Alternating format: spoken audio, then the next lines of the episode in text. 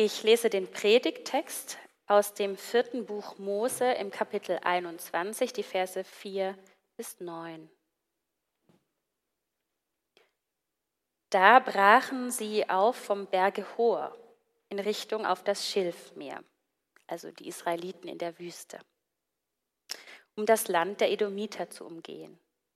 Und das Volk wurde verdrossen auf dem Wege und redete wieder Gott und wieder Mose. Warum hast du uns aus Ägypten geführt, dass wir sterben in der Wüste? Denn es ist kein Brot noch Wasser hier und uns ekelt vor dieser mageren Speise. Da sandte der Herr feurige Schlangen unter das Volk, die bissen das Volk, dass viele aus Israel starben. Da kamen sie zu Mose und sprachen, ah, wir haben gesündigt, dass wir wieder den Herrn und wieder dich geredet haben. Bitte den Herrn, dass er die Schlangen von uns nehme. Und Mose bat für das Volk. Da sprach der Herr zu Mose, mache dir eine eherne Schlange und richte sie an einer Stange hoch auf Wer gebissen ist und zieht sie an, der soll leben. Da machte Mose eine eherne Schlange und richtete sie hoch auf. Und wenn jemanden eine Schlange biss, so sah er die eherne Schlange an und blieb leben.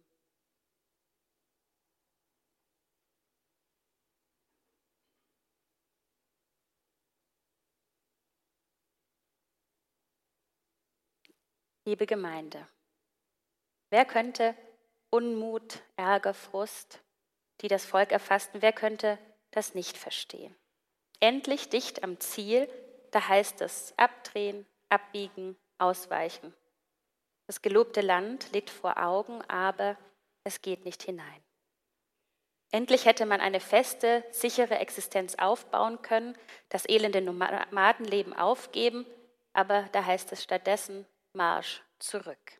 Zurück in Richtung Schilfmeer, zurück in die Wüste, die man hinter sich wähnte. Die Edomiter stellten sich quer. Und das ist trotz aller zeitlichen Ferne noch genauso wie heute.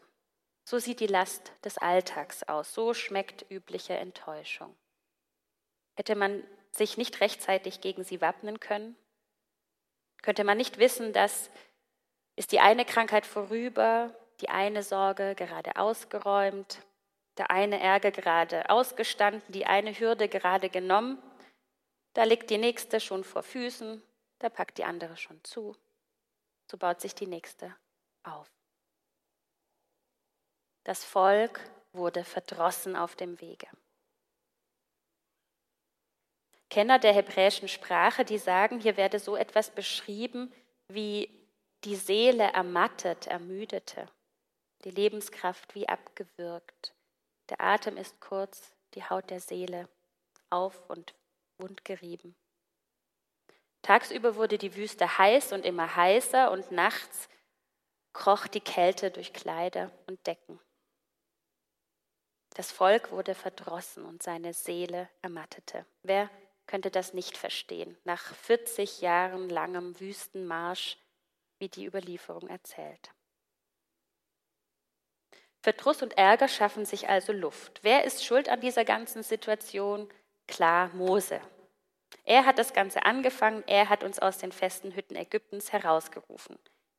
Er hat Führung versprochen, aber wir laufen im Kreis. Er hat Wirkzehrung versprochen, aber auf Dauer hängt uns das Manna zum Hals heraus. Die Hochstimmung des Aufbruchs ist verflogen, das Leben ist Last, Freiheit ist Last, der Alltag drückt, ein Grau in Grau ist verdrießlich und macht verdrossen. Der Hoffnung ist die Puste ausgegangen. Das Volk also murrt gegen Mose, aber es murrt auch gegen seinen Gott, gegen den, der es aus dem Sklavenhaus Ägypten, aus elender Knechtschaft befreit hat, der das Leben dieses Volkes bewahrt bzw. ihm seine Identität gegeben hat. Die Murworte, für Mose bestimmt, sie treffen Gott. Sie stellen seine Ehre in Frage. Sie entwürdigen seinen Namen.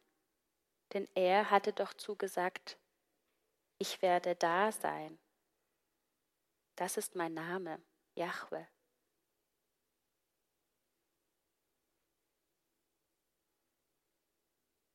Das Murren trifft Gott, weil die Murrenden nur noch ihren Ärger, ihre Not, ihren Frust sehen und den Segen vergessen.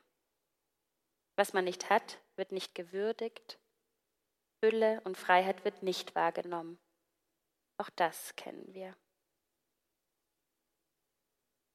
Da kamen feurige Schlangen unter das Volk, die bissen und ihr Biss brannte in den Adern und viele starben aber nicht alle.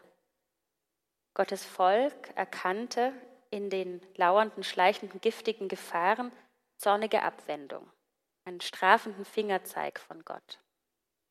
Jedenfalls die Besonnenen unter den Volk Gottes sind darin vorbildlich. Sie sehen in, in den Ereignissen in Natur und Geschichte hindurch den Arm des Herrn. Sie hören durch die Stimme des Donners, durch den Lärm von Krieg und Kriegsgeschrei hindurch den Warnruf, den Weckruf von Gott. Und sie stellen sich dem, was sie als Strafe für ihre Verfehlungen deuten. Sie kommen durch diese Schlangenplage zur Einsicht. Und in dieser ernsten Situation, da gehen die Menschen also zu Mose. Er wird doch hoffentlich das rechte Wort finden und für sie beten.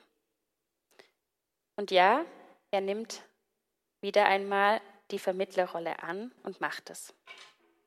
Er kann die Umkehr zur Sprache bringen und die Hinkehr vollziehen. Da sprach der Herr zu Mose, mache dir eine eherne Schlange und richte sie an einer Stange hoch auf. Wer gebissen ist und zieht sie an, der soll leben. Was immer zu Zeiten von Mose noch hinter dem Symbol der Schlange stecken mochte, hier ist es bittere, aber heilende Wahrheit. Also wer die Schlange ansieht, der soll leben. Wer also seinem Versagen, seiner Schuld, in seiner Verblendung ins Auge sieht, für den ist Rettung in Sicht. Das Bild der ehernen Schlange weist den, der es ansieht, auf das Unheil hin, das die Murrenden getroffen hat. Das Bild erinnert also an beleidigenden Zweifel und den Aufstand. Und jeder, der dieses Bild ansieht und ihm nicht ausweicht, begegnet allererst seiner eigenen verschuldeten Vergangenheit und deren tödlichen Biss. Zugleich aber und in eins damit ist das Bild der ehernen Schlange auch Symbol dafür, dass Gott sich dem Gefährdeten, dem Gefallenen neu zuwendet. Die eherne Schlange ist wirkkräftiges Zeichen, ein gültiges Bild der barmherzigen Liebe von Gott. Wer vor Gottes Angesicht seinem Versagen ins Auge blickt und dazu steht, dem wird Lösung und Genesung zugesichert.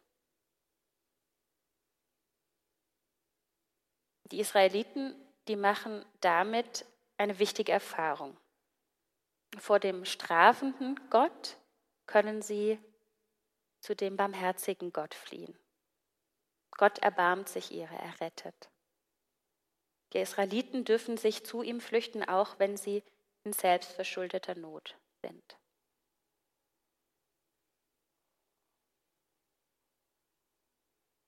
Ich möchte jetzt am Ende noch auf die Lesung Bezug nehmen, die wir vorhin gehört haben.